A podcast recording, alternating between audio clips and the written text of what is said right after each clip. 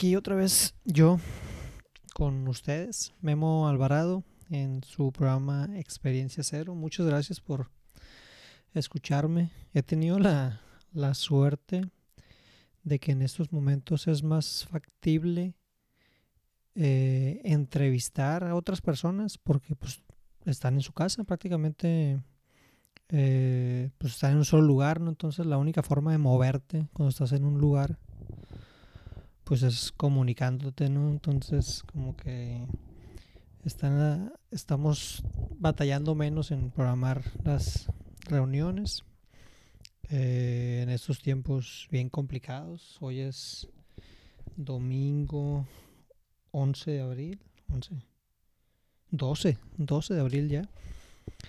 Eh, pues ya vamos para unas que cuatro semanas, casi cuatro semanas que empezó la, la cuarentena.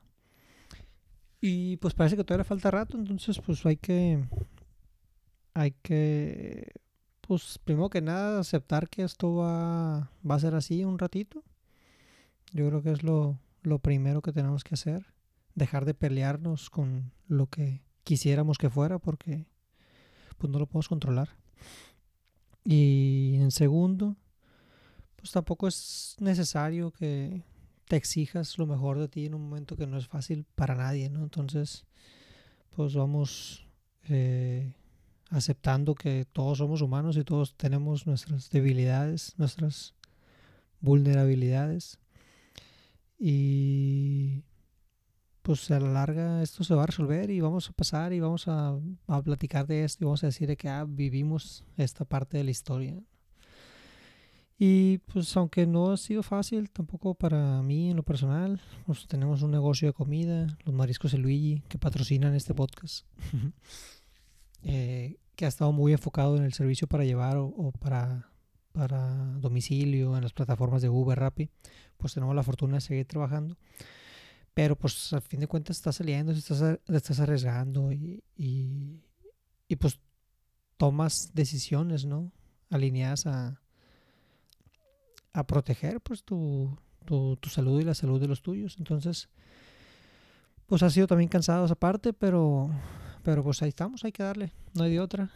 Y este, y pues mientras haya gente que me siga escuchando por aquí en estas conversaciones, pues yo voy a tratar de hacer lo posible para, para llevarles más historias, ¿no? En esta, en esta ocasión tuvimos, ya después del chorro que me aventé del principio, tenía que aprovechar también este espacio para, pues para hacer mi terapia personal, que ahorita tampoco he podido hablar con mi terapeuta.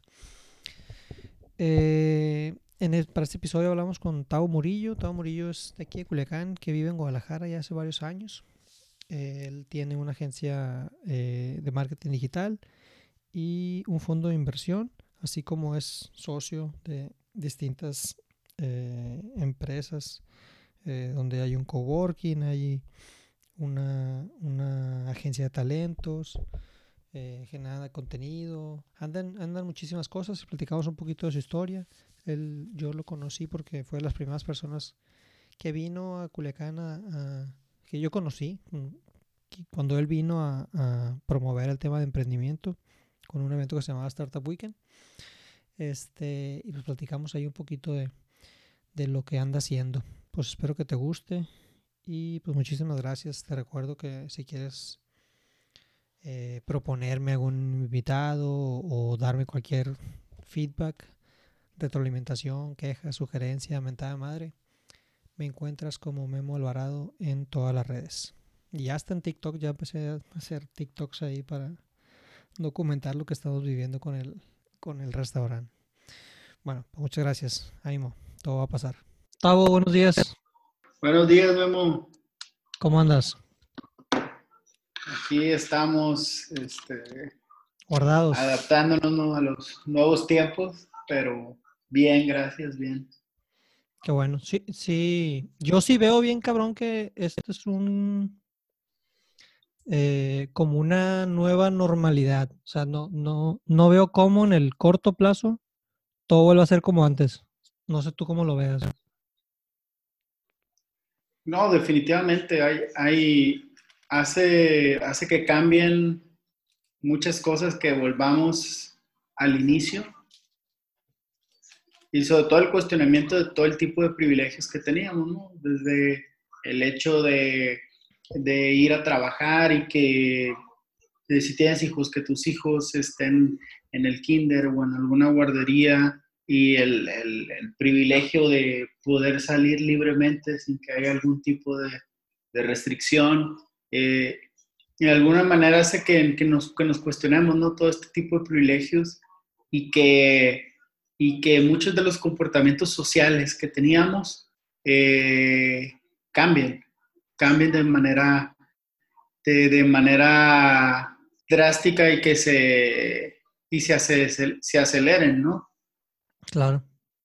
Y muchas cosas yo creo también pues se están exponiendo un poquito más, pues, pues, no, no, no precisamente que, que nos está cambiando nosotros como seres, pero sí que nos está exponiendo a, a, revalorizar muchas cosas internas que, que traíamos por, por ahí o, o, o, aprender a darle más valor a cosas que creíamos que no eran tan importantes, ¿no? Ahora que tenemos más tiempo con nosotros mismos. Pues.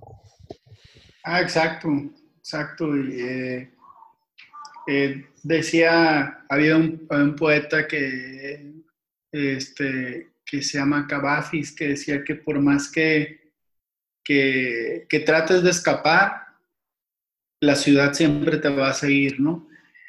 y eh, por más que te vayas de la ciudad, siempre te va a seguir. Y lo que se refiere es que, pues, finalmente, si el escape de uno era ir a trabajar o el escape de algunas otras personas era hacer, salir o, hacer otra actividad, lo así, se, se hacía de alguna manera y a veces de forma inconsciente para olvidar una situación, ¿no?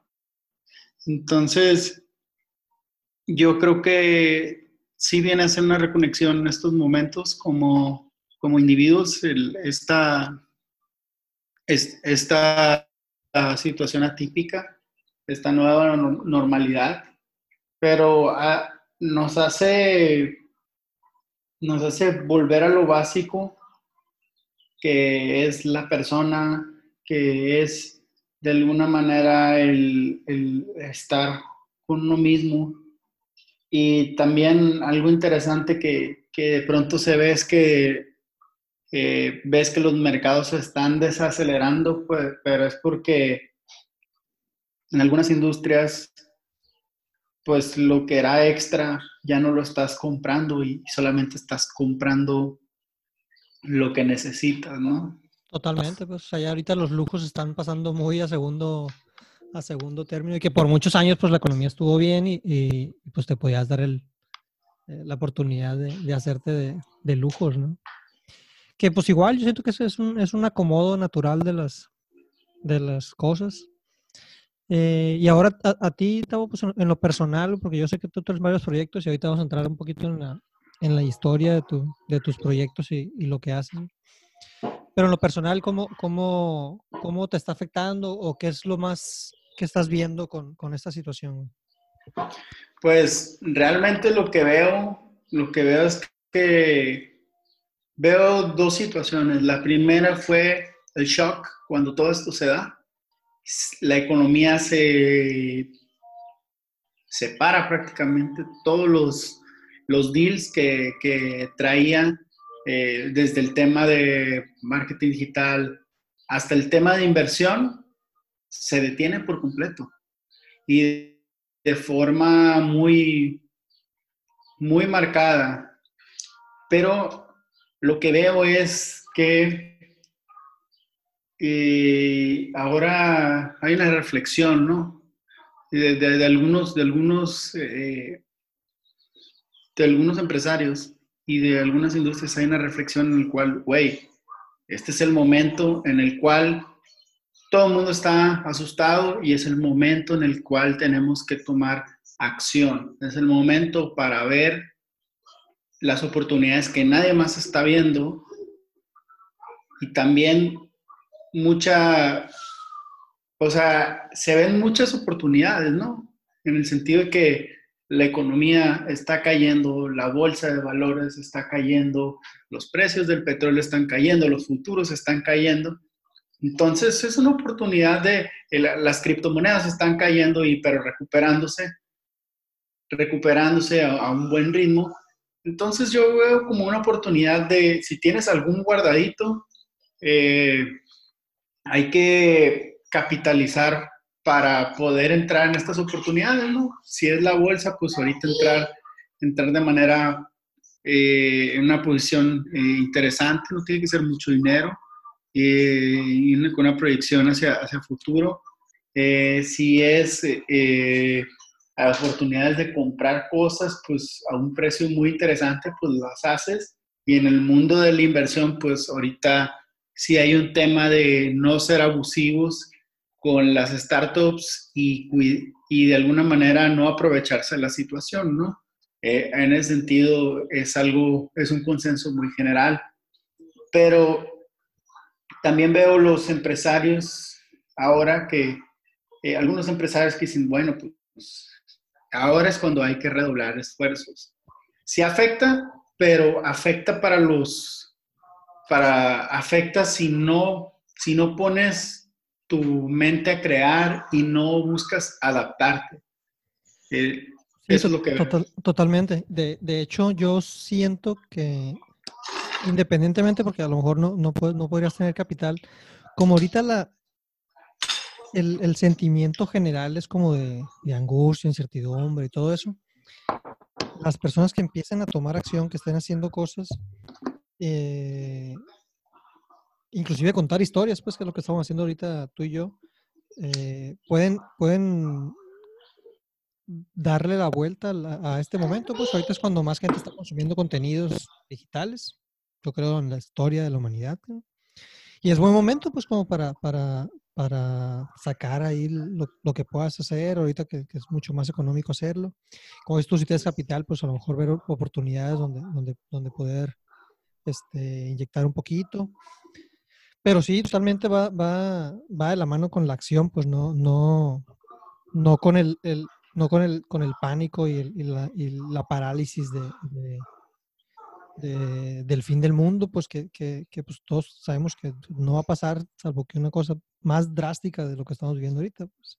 Y aparte, pues yo creo que no nos va a tocar, pues todavía nos cuelga bastantes, bastantes años por acá. Ahorita, yo me acuerdo que tú tenías un grupo de rock, güey. De ahí, de ahí fue la primera vez que supe de ti. ¿Te acuerdas, güey? Sí, sí, sí. Dejaste por completo esa, esa, esa, ese lado ya para entrar de lleno a tu historia. Eh, Sabes que no, la música siempre ha estado presente en mi vida. Eh, la música es, es ahora sí que es lo que es, ese desfogue, ¿no? Que, que... ¿Tocas algún instrumento? Sí, sí que, que mantienes, toco la guitarra, el piano, eh, la batería.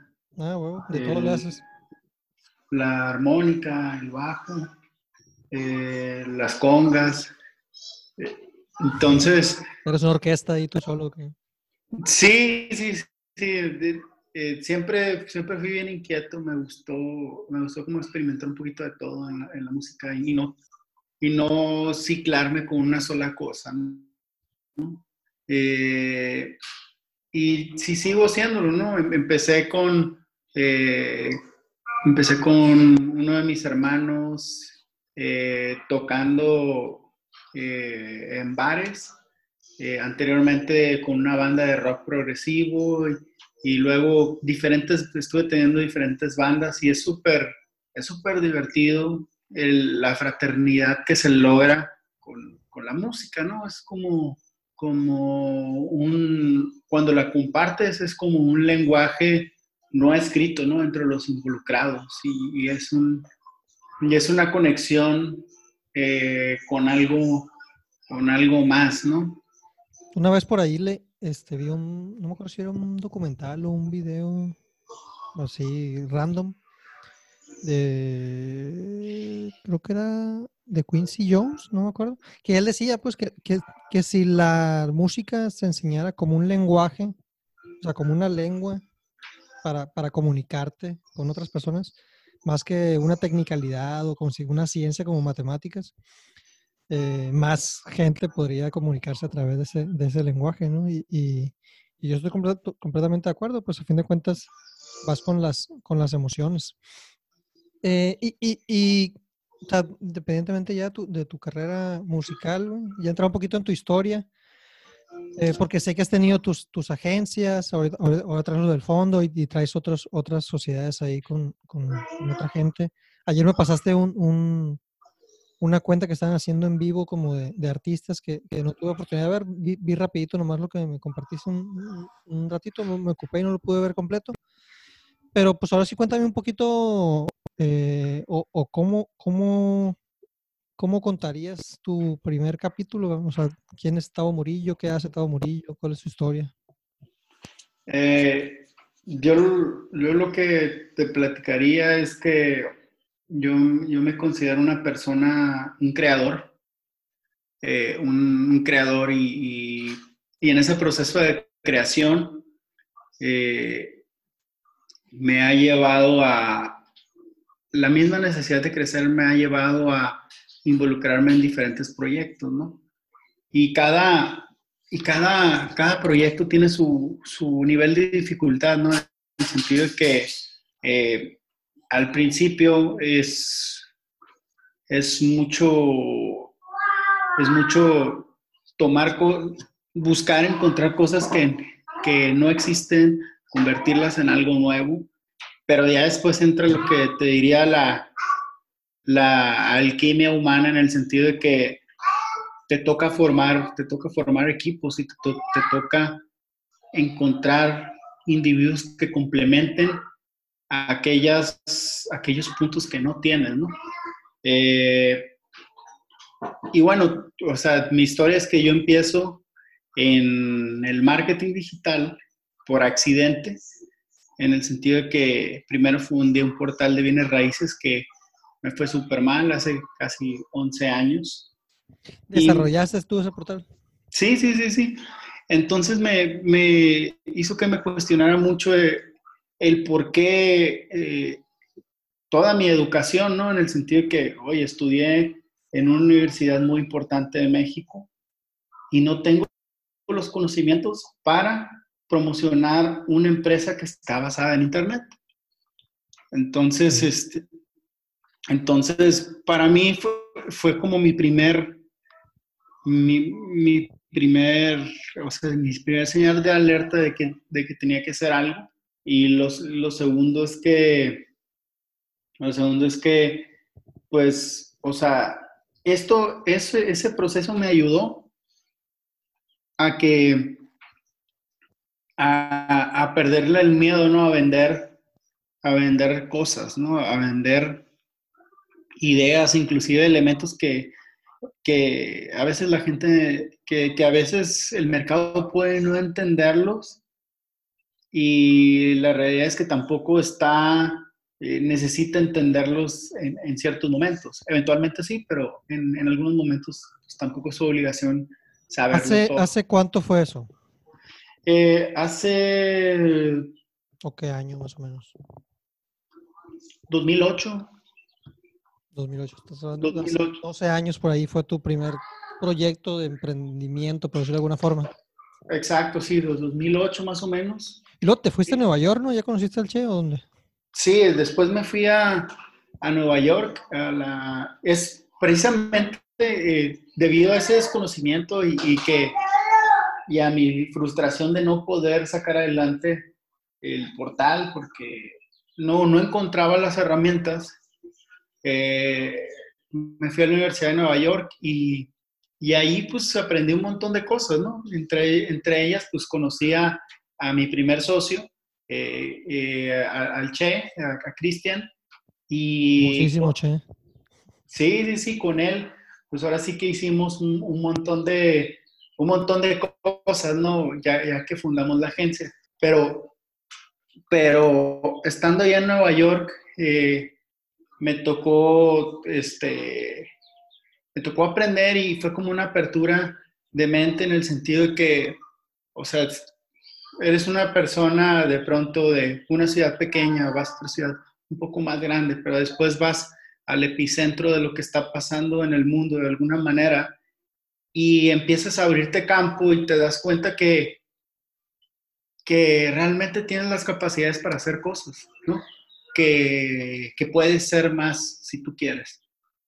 Y para, para mí fue como un, un, algo muy revelador porque al vivir en sociedades latinoamericanas, eh, de pronto nos topamos que yo conozco a este, mucho tema de relación y poca meritocracia, ¿no? En el cual a través de tu trabajo y de tu talento vas abriéndote oportunidades, ¿no? Y para mí fue, fue algo bien interesante porque eh, mientras estaba allá, yo, yo eh, tuve la oportunidad de trabajar en una disquera de hip hop eh, con el socio de Jay-Z. Oh, y, y, bueno, y precisamente derivado de ese proyecto, yo estaba en la parte de Digital Media Marketing y, y, tuve ese, ese... Estabas en el área de marketing de la disquera. Sí, sí, exacto. Y entonces yo yo por accidente tuve este, ese, este trabajo, ¿no?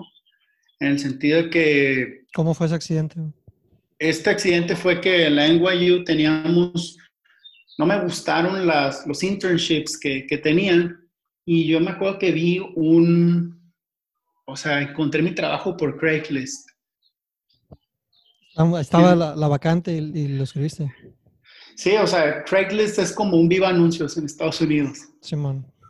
Entonces eh, eh, empecé, a, empecé, a mandar un, mundo, un, montón de correos en todas partes, conseguí la entrevista y, finalmente nos entrevistamos. Me acuerdo que para este proyecto nos entrevistaron en conjunto. Éramos como 10 personas, 15 entrevistadas por una o dos personas. Y para mi, para mi suerte fui de los que quedé.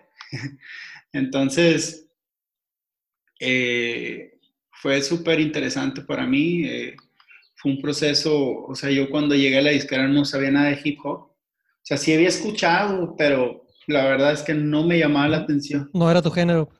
No era mi género, pero es porque también desconocía mucho el, el, como el, el eh, ese como ethos, de dónde nacen las cosas.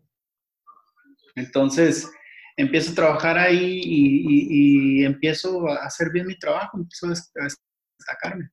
Entonces, para mí eh, fue algo muy revelador y mientras ya se acababa mi tiempo en, la escuela y se me acaba el dinero para estar en Nueva York porque es bien caro, eh, dije, bueno, pues y si vuelvo a, a Guadalajara, eh, hacer, hacer esto allá en México. No había nada, no había agencias de marketing digital, no había agencias de social media. Eh, entonces, para mí era, en ese momento estaba el, el, Facebook explotando, etc. Entonces, eh, vuelvo. ¿Qué estás hablando ahora? ¿2009, 2010? 2009, 2010, vuelvo para acá, este, y antes de volver, eh, en, el, en, el, en los salones, en las clases que tenía, pues, al único latino que conocí era Cristian. Eh, y de alguna manera, pues, este, conectamos mucho precisamente por el gusto por la música. por, el, por, el, gusto por la música, por el...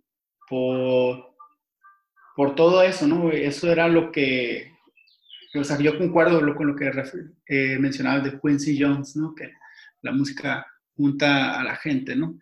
Eh, y bueno, entonces eh, yo con, con, con empiezo a convencer a Cristian para, para que se venga a México. Le, digo, oye, pues, está esta oportunidad, vamos a México. Eh, ¿Qué es lo peor que pudiera pasar? O sea, pues, si no, si no jala, pues en seis meses, pues ya, ya vuelves a Nueva York o a Argentina.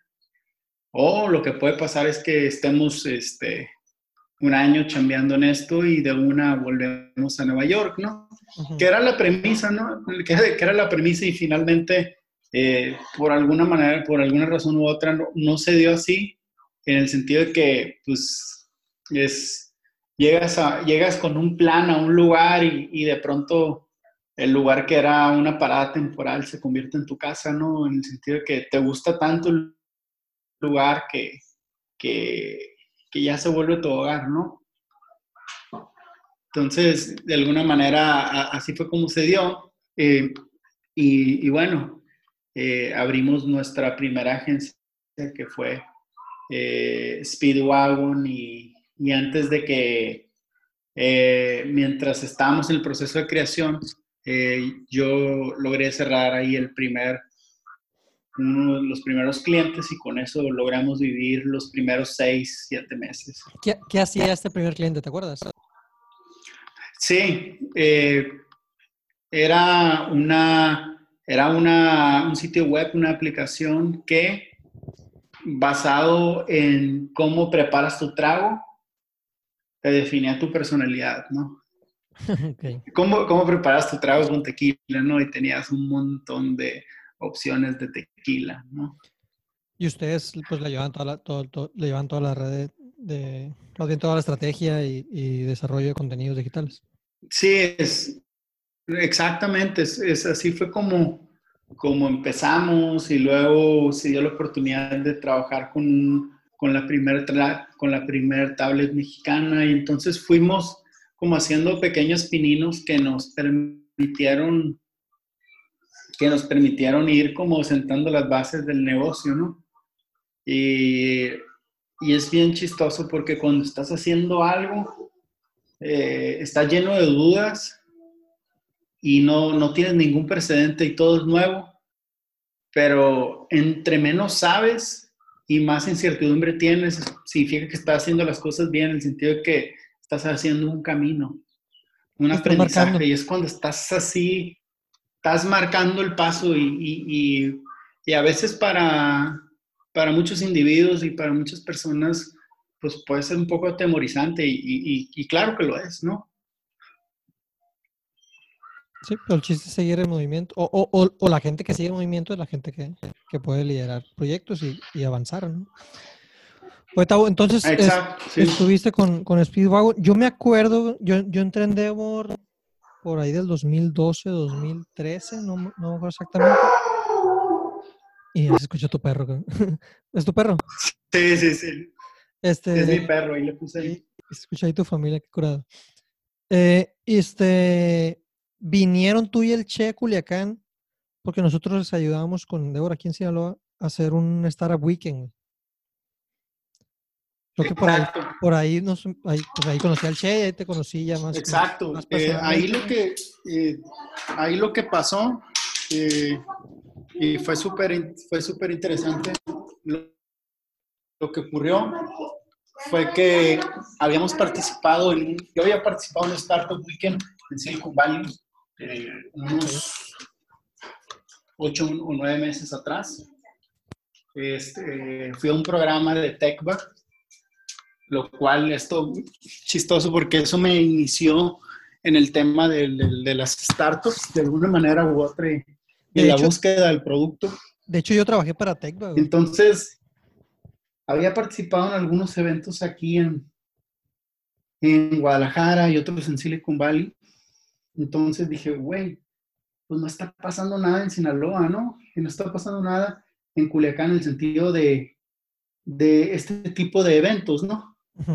Y no porque no se estuviera haciendo ningún tipo de eventos, pero veía como eran eventos o acciones como muy enterprise, en el sentido de que las cámaras y como muy high level, ¿no? Sí, sí, sí, más, más tradicional. Entonces yo veía. ¿Perdón?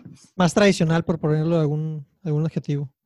Más, más tradicional, ¿no? Entonces, eh, entonces lo que ocurrió fue que, eh, pues la premisa fue, pues vamos, vamos haciendo un evento ahí en Culiacán, vamos buscando el tech, vamos buscando a la gente de software libre que está haciendo cosas, eh, vamos buscando a la gente que trae, que trae las organizaciones de emprendedoras, eh, de emprendimiento, eh, y así fue como, como se dio, ¿no? Y vamos buscando los mentores que tienen experiencia en, en, en startups, ¿no? Entonces, en, dentro de, esa, de ese quest eh, fue como encontré, vamos encontrando a la gente de software libre, ¿no? Primero busqué a la gente del, que organizaba el Barcamp, después de ahí eso me llevó a la gente de Tomato, que estaban haciendo eh, una serie de eventos alrededor de software libre, eh, ahí con el, con el Fer Gallardo. Después de ahí, eso me llevó a, al TEC, a buscar a, la, a esta Cintia Flores y finalmente Endeavor, que fue con, con la Rubí, con Rubí, este, y, y, ya también contigo, ¿no? Entonces, este, entonces eh, fue como esa, esa cadenita, ¿no? Y en el tema de mentores, eh, me acuerdo que Endeavor pues, nos acercó este a, a, este, a Hugo Saracho, para, que era uno de los jueces. Entonces fuimos armando como un pequeño, un pequeño equipo, fuimos armando como un equipito para hacer todos estos eventos de Startup Weekends y la neta es que veíamos que era súper satisfactorio, ¿no? En el sentido que, pues sí, o sea, nosotros era, todo eso es pro bono y, y por el gusto de hacerlo, pero era durante 48 horas, se juntaba gente con diferentes perfiles eh, desde desarrollo, negocios y diseño y se ponían a, a, trabajar sobre una idea y la presentaban el último día. Entonces, eh, entonces era algo súper, fue algo súper interesante, eh, un muy, muy buen recuerdo y, y, y, de alguna manera, pues lamentablemente ahorita los Startup Weekends están un poco detenidos, Sí, no, y, de hecho tuvo, tuvo, tuvo, tuvo su ola, cabrón, ese, ese, evento, porque por lo menos a mí me acercó un poquito con la comunidad que yo no conocía adentro. Luego trajiste Hackers and Founders, me conecté más con el Fer, con Tomato, y a mí que yo traía como un, una cosquillita porque estuve en Tecva, en, en Estados Unidos. Eh, conocía el mundo de las startups, pero no lo, no lo veía como que muy claro por acá. Eh, pues me dejó como que con esa, con esa red de gente que estaba empujando un poquito todo, todo eso, me acerqué un poquito más a Tomato Valley. Este, y me quedó como que la cosquilla de las startups y, y, como, y, todavía tengo como que la,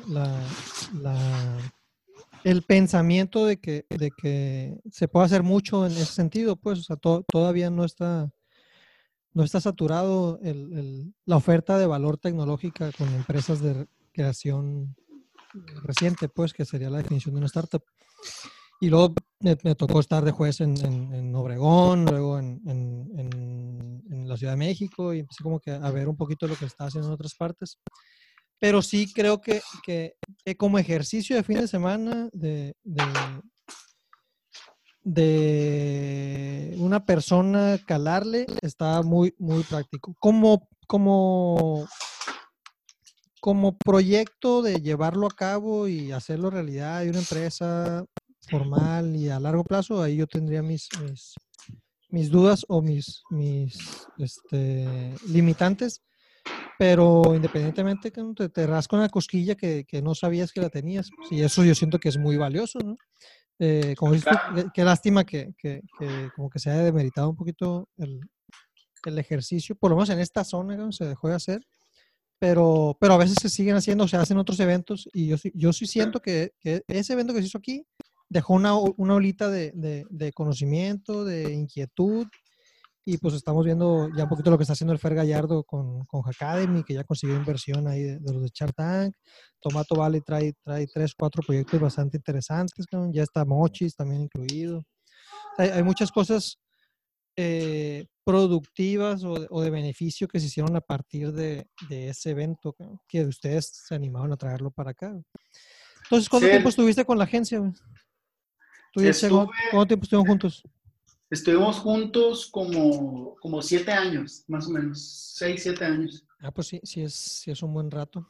Sí, la neta es que fue, fue un buen journey para los dos, en el sentido que eh, nos, nos formó, ¿no? Como, como empresarios, nos formó como, como innovadores, ¿no?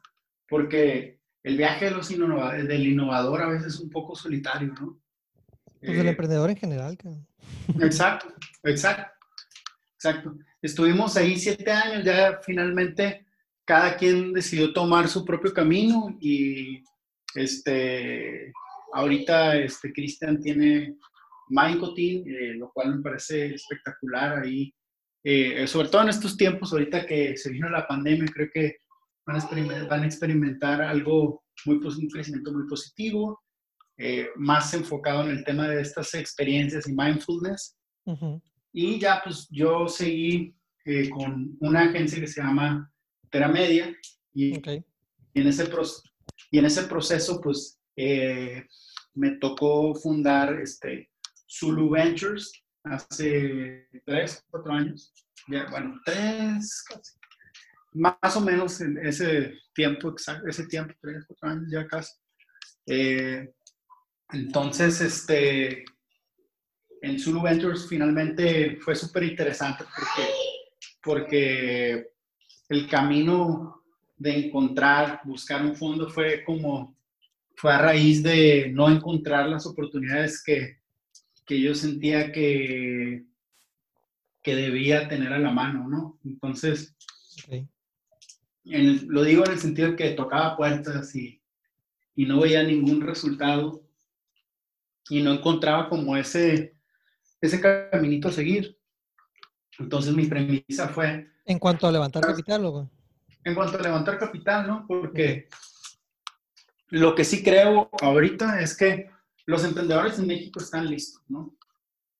Los empresarios también tienen las habilidades, el conocimiento, tienen el mindset, pero los inversionistas no, no están preparados. Y ahora eso lo conecto con lo que estamos platicando de los emprendedores, ¿no? O sea, tenemos gente que ya tiene esa espina, está preparada y los inversionistas siguen pensando como hace 50, 60 años o 100 años, en el sentido de que eh, tratan una innovación o algo nuevo como una compañía que ya está corriendo y que, que solamente te estás fijando en el estado de resultados. Y hay muchas innovaciones que no se pueden medir así, ¿no? En el sentido de que, o sea, ¿cómo mides con el, cómo mides con el método, con el método, eh, hay una, hay una disonancia entre lo que es el método Lean Startup y el método de no gastar nada, ¿no? Que es, no, no dice eso. El método Lean habla de la velocidad, ¿no? Entonces, hay una desconexión entre eso. Eh, y quieren que, se meta el dinero y a los 3, 4, 5 meses tengas un resultado económico, ¿no? Cuando muchos de los resultados cuando estás inventando algo, cuando estás creando una solución, eh, tienen que ver con, eh, con barreras tecnológicas, avances, sí tracción del mercado, pero, pero muchos de los avances tienen que ver con, con la construcción, con, con la construcción del producto y tiene que ver con cómo esa construcción del producto sí resuelve una necesidad en el mercado y lo vas adaptando a, a, un, lo que sería un product market fit. Entonces, o sea, mucho, mucho de eso, si no se ve con esa óptica de que algunos pasos, a lo mejor por más chicos que sean, son pasos que son exponenciales, es, complicado que hacer que, que, se invierta más lana y que el, el ecosistema de, de, inversión sea más grande, ¿no? Porque ves eh, inversionistas que están en la etapa, en la etapa posterior, en, etapas eh, de serie eh, queriendo invertir tickets que son de, de etapa semilla, ¿no? Y, o ves, y, y, y, ves inversionistas en etapa semilla pidiendo resultados que una compañía de serie A debería tener. Entonces hay una desconexión impresionante porque el inversionista de México ha creado su valor con productos bien básicos no, no, no, no, no en capital intelectual, no, no en innovaciones, sino en productos bien básicos como, como hacer edificios, ¿no? Sí, bienes raíces o bienes de consumo. Bienes de consumo. Y, y, no es que estén mal, sino que son productos que son, son, no, no, no tienen el, quizá el nivel de sofisticación de que el inventar, eh, que inventar, o sea, si lo comparamos con hacer un carro eléctrico, ¿no? O sea, inventar un carro eléctrico que, que se autocargue, es diferente. No ninguna, ninguna de las inversiones es mala, ¿no? Si eres tradicional no está mal, si eres innovador tampoco, pero no se pueden ver con la misma lupa, es lo que quiero decir. Sí, no, totalmente de acuerdo. O sea, no los puedes, no los puedes este, evaluar igual.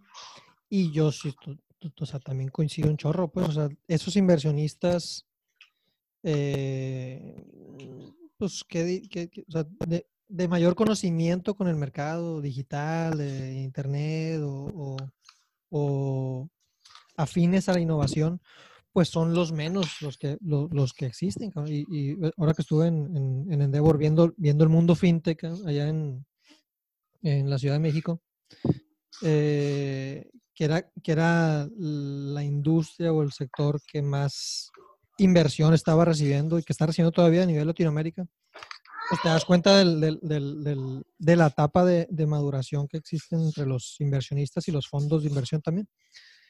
Eh, y en ese sentido, porque yo siento que, o sea, totalmente de acuerdo, necesitamos más apoyo en, capital semilla, pero también creo que va a ser muy difícil que estos inversionistas tradicionales o convencionales que están acostumbrados a comprar casas y que les dé rendimiento cada mes, le apuesten por, por, por meterle un, de perdida un porcentaje poquito a, a cosas eh, no convencionales. Siento que cada vez más, por ejemplo, los hijos de esos inversionistas ya están como que un poquito más, más la inquietud. Claro. Eh, pero también siento que grupos de gente, a lo mejor no podemos meter dos millones de pesos cada quien, pero a lo mejor unos 10 mil pesos, 5 mil pesos. Juntas personas, ya tienes 50, le, metes 15 mil. Y más ahorita, que ahorita la gente va a estar desarrollando cosas, le metes eh, una lana a, morros a que estén desarrollando cosas, así sea mínimo, pero para que puedan seguirle dando. Este, y pues puedes desarrollar el ecosistema en, una generación. Eh, ¿Cómo, nace este concepto de, de Zul? ¿No encuentras tú el, capital? ¿No encuentras tú esta, esta oportunidad? Y te juntas con alguien más para invertir o tú tenías tu dinero ahorrado y empezaste a invertir? ¿Cómo fue esa parte? Eh, estaba primero de mentor de un proyecto y uno de mis socios ya le dije, él, él es un inversionista muy, muy reconocido acá en Guadalajara.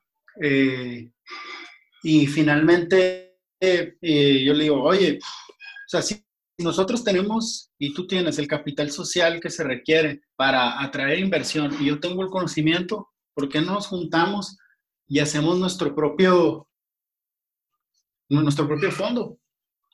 Bajo nuestras propias reglas, bajo nuestra óptica, siguiendo nuestra propia tesis de inversión, bajo los, bajo los elementos que, que sabemos que son importantes y que la experiencia nos ha dicho que que nos, nos, va, nos va a llevar a, un buen camino, ¿no? Entonces, eh, le presento el plan a mi socio y juntos empezamos a convencer, eh, empezamos a reclutar lo que serían los limited partners y juntamos este, 10 limited partners, que un limited partner es un socio dentro del fondo, un socio inversionista dentro del fondo eh, y así fue como empezamos. Eh, eh, pues fue, ahora sí que creo que Zulu ha sido uno de los procesos más interesantes e importantes en mi vida porque yo no vengo de un, no tengo un background financiero, no vengo del mundo financiero, pero esa misma necesidad y esas mismas ganas de querer hacer las cosas me obligan a aprender, ¿no?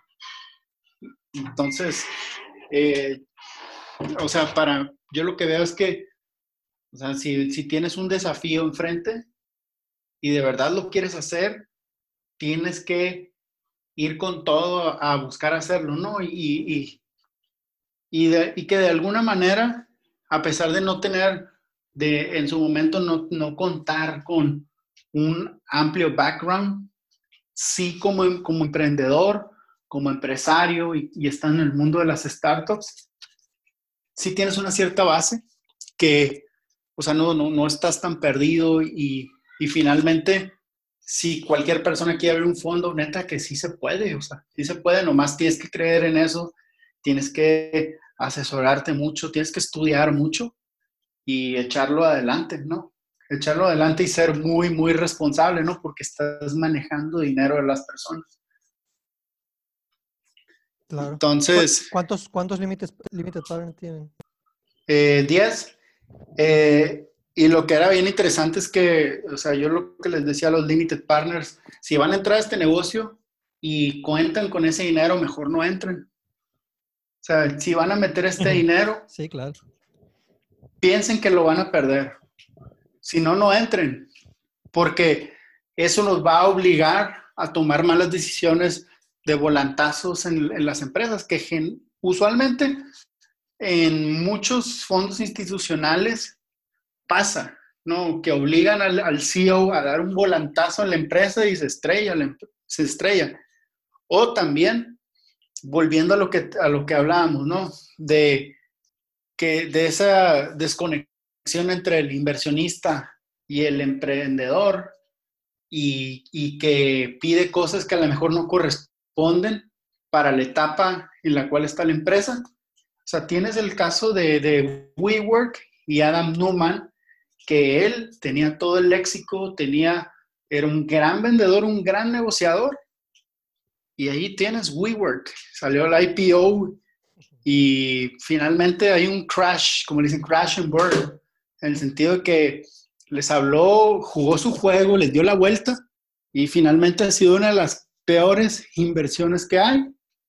Este, vamos a ver cómo se resuelve en el momento, porque todo puede dar una vuelta, pero, pero el, el, el plano que tiene WeWork es súper retador, ¿no? Sí, totalmente. Que esos, esos, esos casos también generan su, su consecuencia eh, en cuanto a la reserva del emprendedor de creer en estos tipos de proyectos, entonces el mercado lo va, lo va, lo va viviendo, el emprendedor tiene más eh, limitantes a la hora de conseguir capital, pero pues son, cosas que, que, se tienen que adaptar. ¿Viste, ¿Viste este video del, del de, no sé si hay hindú o bueno, indio o, sea americano, pero le hacen una entrevista por eh, CNBC a un, a un CEO de un fondo que le preguntan de las aerolíneas, del rescate financiero. No, no lo vi, pero... Se hizo como que muy, muy, muy viral este, en Estados Unidos, yo lo vi en Twitter, porque le preguntan, oye, entonces, ¿tú crees que, que deberían de, eh, de cerrar, de tronar las aerolíneas? Y el vato le dice, sí, oye, pero por los empleos y la fregada, este, el mercado, hay, hay, hay como un, como algo sistemático, por lo menos en, Estados Unidos, ¿no? Que es como que el, el, mercado que tenemos con mayor eh, referencia en cuanto a inversión. Eh, donde hay una, cosa sistemática donde cuando empresas crecen mucho, eh, llega una caída, pasó en, el 2008 con las bienes raíces, y llega gobierno y lo rescata, ¿no? Eh, o con los bancos que, que, pues sí, o sea, los, los contribuyentes fueron los que pagaron esa, esa recuperación, pero, pero los dueños de los bancos, los dueños de los fondos, que son dueños de la mayor parte de acciones de, la, de, las, de las compañías que cotizan en bolsa, eh, pues a ellos no les afecta, o sea, el, el, el, el, gobierno es el que los está apoyando. Y en los, en los, en los fondos de VC, de Venture Capital, o sea, yo sí, yo sí vi mucho cómo la, o sea, sistemáticamente, o sea, es invertirle a 10 empresas para que una te recupere todo. van, a, van a tronar los otros nueve, porque así, así, así, son, así son las matemáticas de las empresas. O sea, de, de 10 que se abren, nueve van a tronar, pues. Pero, pero ya verlo de una forma sistemática, fría, matemática, pues estás hablando que pues mucha gente no la va a hacer. Pues.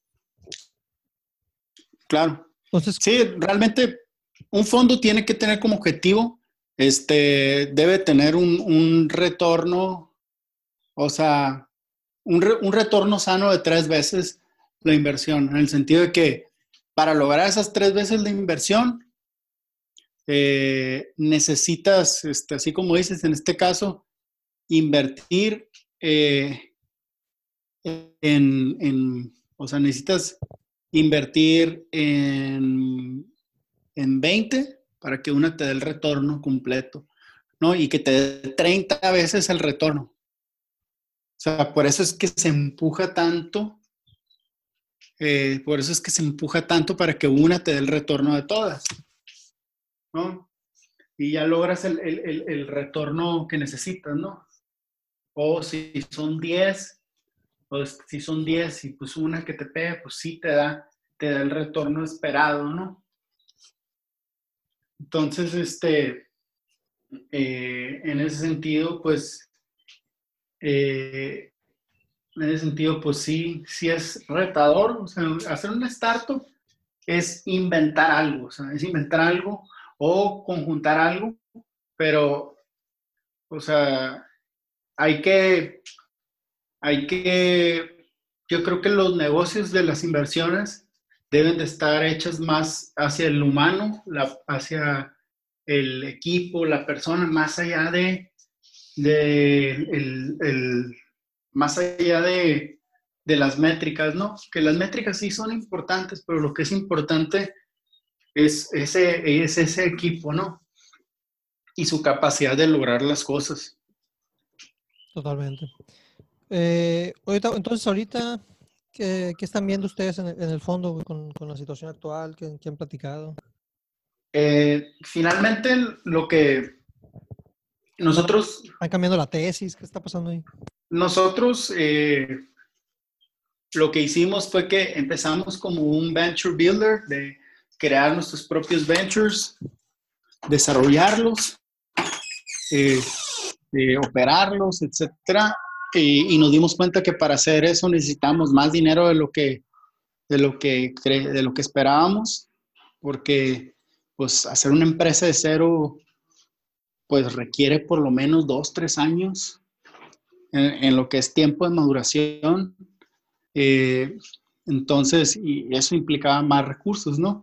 Y finalmente lo que optamos por hacer es volverlo, sí fondo, pero más como con una estructura de un club de inversión en el cual llegan oportunidades, las analizamos, este, las, este, las checamos, hacemos due diligence y finalmente se invierte, ¿no? O sea, sí sería más, más parecido a lo que es un fondo de inversión tradicional, pero realmente o sea, eh, sí estamos activamente buscando, pero no, no, no es, este, ahora sí que nuestro universo de inversión es cuatro o cinco empresas al año. O sea, cuatro o cinco empresas que les invertimos. Ok. Entonces, o sea, o sea, hablando lo que, lo que, o sea, lo que vemos es ahorita vemos sí mucho, muchas oportunidades cargadas en el sentido de, lo que son eh, insurance, insurtech, eh, mucho en lo que es logística, este, mucho en salud personalizada. Eh, y bueno, este, y lo que son, eh, y ya lo que son marketplaces o, consumo colaborativo, ahorita está un poco complicado por la situación actual de la pandemia. Claro. ¿Y en la agencia, qué, qué o sea, se te están cayendo clientes, están empezando a hacer otras cosas. Eh, en la agencia eh, siguen, siguen, seguimos con los clientes, siguen llegando, pero ahorita lo que el sector que vemos más golpeado es el sector de las pymes, ¿no? El sector de las empresas grandes sigue operando porque necesita seguir operando. Eh, obviamente cuando llega la noticia sí se retrae un poco, pero sí reculan un poquito, pero después hacen su análisis y vuelven a avanzar porque saben que ahorita es el momento, es el momento para estar avanzando y ganando mercado.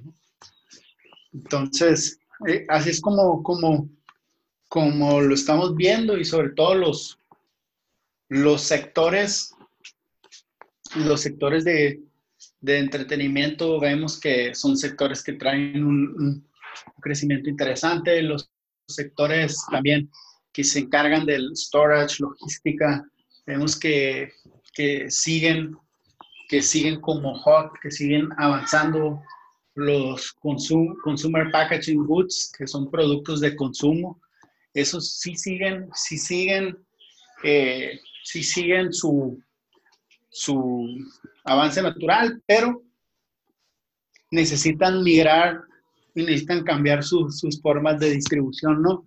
¿No? Eh, eso es como uno de los principales retos que vemos y en lo que son las pymes, eh, que ahora lo veo, lo que ahora lo veo y, lo estoy viendo de forma constante, las pymes necesitan diversificar o las micro, pequeñas empresas diversificar sus canales de venta, ¿no?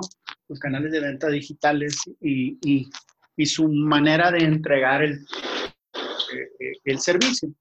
Sí, es el, es el, es el momento idóneo y, y, necesario para innovar. y ahí... Sí, no va a haber de otra, pues. Y ahí vemos como grandes innovadores, como, como es Travis Kalanick de, de, de, Uber, que eh, hace un, creo que hace un año, año y medio, eh, bueno, sale, su, sale de Uber, creo que eh, un recuerdo, vende parte de sus shares, eh, no lo recuerdo exactamente cómo fue, pero funda una compañía que es un sistema para administrar dark kitchens, ¿no? O para administrar todo lo que son, eh, si tú tienes un restaurante, para administrar todo lo que son sus productos, eh, todas las, pues, o sea, todo lo que son Uber, Rapis, todos esos canales te los administra, ¿no? Y tiene unos componentes que hace que todos esos sistemas sean efectivos, ¿no? Entonces, o sea, ahorita Travis Kalanick debe de estar haciendo mucho dinero debido a, esta situación, ¿no? Sí, y que, y que, y que va a obligar el, el, eh, pues el crecimiento exponencial de estas, de estas dark kitchens que creo que en, México ya hay, aquí no he visto todavía, pero no tardan en haber. Este, no sé si en Guadalajara, seguramente sí. Eh, pero, pero, pero yo siento que esos servicios, independientemente de, del, ofrecimiento tecnológico, eh, llevan un componente bien importante de marca. O sea, es, es, es muchísimo más relevante ahorita el hacer marca, yo creo. Claro, claro, por supuesto. Entonces ahí quería platicar un poquito contigo del, del, por tu parte de, agencia, pues para ti, ¿qué es hacer una marca? Pues mira, está, hay una, hay una, hay una pirámide que le llaman la de Keller la pirámide de Keller del brand equity, ¿no?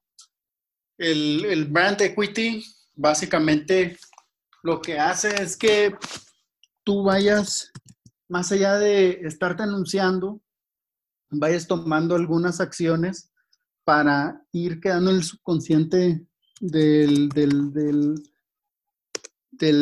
cliente, ¿no? Entonces, cuando tú, cuando tú hablas de del brand equity, empiezas con la identidad de quién eres tú, ¿no?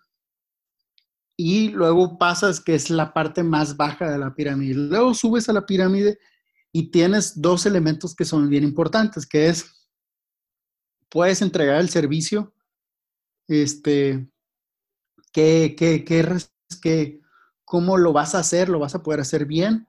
Y ese servicio, ¿cómo se relaciona con tu imagen, no? ¿Qué eres? ¿Qué, qué significas? Y finalmente, cuando tienes quién eres, qué eres, qué significado tienes, subes a la parte, a, uno de los últimos peldaños de la, de, la, de la pirámide de brand equity y tienes la parte de, de los juicios y los sentimientos, que es eh, cómo tú respondes ante, ante quién eres, qué eres, qué significado tienes, cómo respondes ante eso, qué, qué, qué, qué, sentimientos te genera, qué juicios te genera, eh, qué respuesta vas a tener cuando tú veas eso, ¿no? Eh, y, y, bueno, en el sentimiento, cuando digo de sentimientos es, pues, ¿qué onda contigo? ¿Qué, qué, qué está pasando contigo, no? Entonces, eh, y finalmente ya en la parte de arriba del brand equity, en la, en la parte, en, en la punta de la pirámide, tienes eh, lo que es, eh, lo que es, le llaman resonance, ¿no? La resonancia, ¿no? Que es el nivel de identificación que tiene el cliente con la marca. Es, es, o sea, la marca se basa en sus relaciones y la empresa en las relaciones personales que tiene con sus clientes. ¿No? Sí, totalmente. Y pues ahí yo creo que pues es algo que, o sea, los que tienen proyectos deberían de, empujarlo bien duro, pues. En un mundo en el que se va a comoditizar todo, que todo va a ser un commodity, pues lo único que te va a resolver va a ser la marca. O sea, por ejemplo, te voy a poner un ejemplo de, esto. Cuando tú vas al abarrote de, la esquina eh, o a la cremería eh, y que vas y sabes que el dueño te atiende y que el dueño sabe exactamente qué, qué, qué es lo que te gusta, qué es lo que le gusta al cliente o que, o que no sé, le quedó un cuarto de, de queso, de, de, queso adobera y le dice, oye, tengo, tengo, me llegaron estos quesos, ahí te guardé algo por si quieres, ¿no? Un ejemplo, ¿no? Oye, este, eso es como vas construyendo esa relación con los clientes, ¿no? Y vuelve a la época de 1920, 1910, que la gente iba a, a, a las tiendas de los lugares y desarrollaba esas relaciones genuinas con las personas, ¿no? Yo creo que estamos ahorita en ese momento y las marcas que puedan de verdad desarrollar esas relaciones genuinas con las personas son las marcas que la van a romper, ¿no? O sea, veo por, veo, veo por ejemplo, ayer estaba viendo la serie de, de la primer self, self-made millionaire de Estados Unidos que es CJ Walker y es una mujer afroamericana que, que desarrolló un producto para, para peinar el cabello de las mujeres afroamericanas. Y ella empezó así vendiendo en la calle, y vendiendo en la calle, tocando puertas, yendo con gente. Y creo que eso es algo que no se nos debe de olvidar en el sentido de cuanto más relación tengamos con nuestro cliente, cuanto más conozcamos sus gustos, mejor nos va a ir porque, porque eso es lo que la gente valora, ese, esa, esa conexión, ¿no? Es la misma, o sea, el impacto de saber que, o sea, por ejemplo, el hecho de que, te voy a poner un ejemplo, en la esquina de mi casa hay unas Dairy Queen también. El hecho que, por ejemplo, que las mismas personas me atiendan, que pues en este caso no pasa así, que las mismas personas me atiendan y que me conozcan por mi nombre y que sepan, que sepan qué es lo que me gusta, eso para mí es, es algo súper valioso, ¿no? Es, eso es lo que me hace querer, querer volver, ¿no? Queremos, estamos una era en la cual no estamos en, estamos en una era que compramos experiencias de alguna manera y queremos vernos asociados con esas experiencias, ¿no? Y, eso es lo que, eso es lo que, lo que ha venido cambiando en, los últimos, en los últimos años, ¿no? Por eso viajamos más, por eso los millennials, en lugar de comprar una casa, prefieren viajar, ¿no?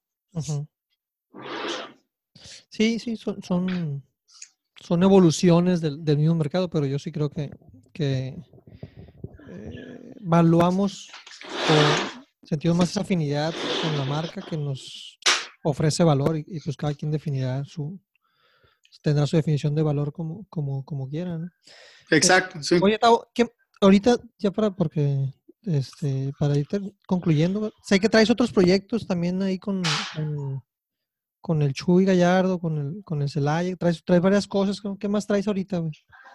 Eh, ahorita, eh, básicamente, soy, ahorita soy parte de una soy socio de, una compañía que se llama Movit, que es una bodega a domicilio, en el cual este, te quieres mudar y quieres guardar tus cosas, van, hacen la mudanza por ti, las guardan y cuando las necesitas te las llevan y solamente pagas por los metros que necesitas. Y, y, y de otra compañía que se llama arcángeles.co que va precisamente a lo que decías, bueno, tengo 10 mil pesos para invertir. Es un sindicato de inversión para las personas que quieran sumarse a, deals eh, interesantes de startups que vienen de Y Combinator, que vienen de 500 Startups o que, o que están en una etapa ya antes de llegar a la serie A, a través del sindicato lo puedes hacer. Ok. Entonces, básicamente en eso, en, eso estamos y ahí con, el Chuy, ahí estamos con Katana. Ayer eh, lanzamos nuestro, eh, en conjunto con, unos, con, unos colegas eh, de Nueva York míos, lanzamos In the House Music Fest, que es, un, que es un festival que junta gente de Nueva York, Colombia, Colombia, Perú, Bolivia, eh, Panamá y México, junta artistas y todas las transmisiones a través de a través de Instagram. qué chingón. Sí, el, primer día tenemos, eh, ayer tuvimos es lo que es indie pop, hoy tenemos eh, música electrónica, electrónica experimental, Mañana tenemos hip hop, que va a estar de, de Culiacán, va a estar ahí tocando El Enfermo mañana a las 3 de la tarde. Ah, huevo. Qué chingón. Eh, Tavo, pues no sé si, dónde, si alguien por aquí tiene curiosidad o quisiera eh, como que rebotar alguno de los temas que platicamos hoy contigo, ¿dónde te puede encontrar? ¿Qué, qué redes o qué onda? Eh, me pueden encontrar en, Instagram, arroba Flash Murillo, en Twitter igual, arroba Flash Murillo, eh, o por LinkedIn. Ahí estoy como Gustavo Murillo, ¿no? Y lo que, eh, lo que les quiero decir es que también a la gente que nos esté escuchando es que, que como innovadores y como creadores es importante que cada uno tenga su liderazgo bajo su personalidad y que no todos los liderazgos son los, son los correctos, ¿no? Los liderazgos de Elon Musk o de, o de Steve Jobs, o sea, son liderazgos que se adaptaban a su personalidad, ¿no? Y no significa que porque ellos lleven un cierto estilo de liderazgo significa que te va a funcionar, ¿no? Entonces, eh, entonces, eh, es importante que, uno vaya desarrollando el, propio y que se adapte a la manera que uno funciona naturalmente. Creo que, creo que Simon Sinek lo dice muy bien, ¿no? Como que es el líder que te gustaría tener. Exacto, exacto, exacto, justo. Bueno, Tavo, pues muchísimas gracias por tu tiempo, este, y pues que nos sea leve todo este, este momento. Eh, Mucho éxito en pues todo lo que estés haciendo. Gracias ahí por, por invitarme, Memo, y, gracias. Y, y, a todos, pues mantengan, manténganse optimistas eh, y hay que ver las oportunidades que ahorita nadie más está viendo, aprovecharlas, capitalizar. Es el momento de echarle, echarle muchas ganas, aunque esté difícil. Sí, totalmente de acuerdo. Eh, pues muchas gracias, Tavo. Este ánimo, pues a darle, que Ánimo pues, un abrazo, Memo. Hasta luego. Y espero que les haya gustado.